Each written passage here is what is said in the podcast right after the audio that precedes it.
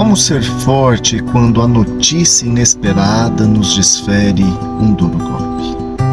Como ter coragem quando tudo parece desmoronar, em que os nossos problemas parecem irremediáveis?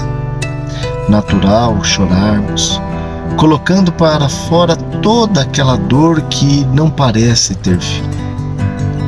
Mas em cada lágrima derramada, em cada pensamento de desespero, somos consolados invisivelmente aos olhos humanos pelos emissários de Deus, sob a liderança do Consolador dos aflitos.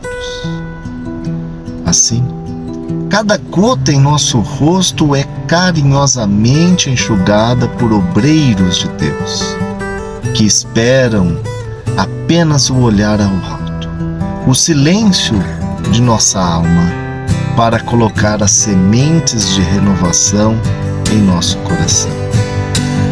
E com a fé naquele que nos criou, uma força inexplicável surge em nosso peito. Uma voz vem em nossa garganta para enfrentarmos os nossos problemas de peito aberto.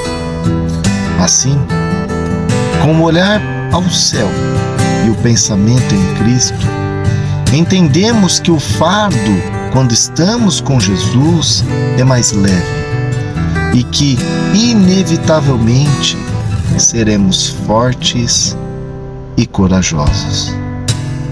Que a paz de Cristo esteja com você. Paz e luz da página Evangelho Raciocinado.